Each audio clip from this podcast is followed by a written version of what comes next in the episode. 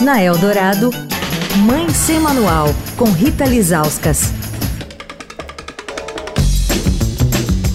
Oi, gente, Mãe Sem Manual, encerrando a semana em que estivemos dedicados a falar sobre a segurança dos nossos filhos dentro de casa e como preparar um ambiente o mais livre de perigos possível para os nossos filhos pequenos.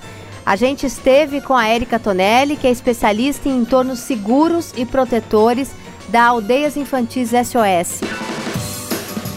Érica, a intoxicação também é um problema muito sério, né? O que, que a gente tem que fazer para tentar evitar esse acidente? Todos os medicamentos, como você falou, está longe do alcance da criança, o máximo possível, trancados. Uma dica importante é a gente também não associar os remédios com doce ou com algo que seja bom, porque às vezes a gente acaba usando essa estratégia. Não, toma aqui, é gostoso, é para o seu bem. E aí, na hora que ele estiver sozinho, é um doce. A intoxicação, além dos remédios, algo que a gente tem que estar muito atento são os produtos de limpeza, que às vezes ficam mais acesso das crianças, então isso também a gente tem que tomar cuidado. E produtos de higiene pessoal, né, eles também podem causar intoxicação, então que a gente também não deixa ao alcance das crianças. Uma coisa que a gente fala também muito é que não mudar as embalagens. Então, às vezes eu compro produto de limpeza daqueles caminhões que passam na rua, nos bairros, e aí é um vidro de um refrigerante, né? Colorido. A criança vai ver aquilo, vai, opa, se eu tomo refrigerante, isso também é gostoso, acabo tomando. Então,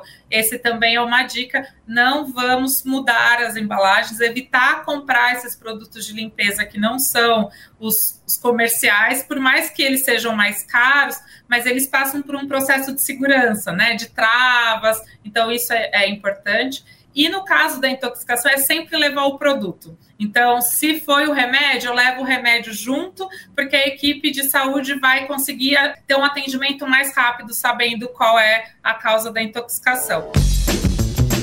Quer falar com a coluna? Escreve para mãe sem manual, arroba estadão.com. Rita Lisauskas para a Rádio Dourado, a rádio dos melhores ouvintes. Um ótimo fim de semana para você. Você ouviu Mãe Sem Manual, com Rita Lisauskas.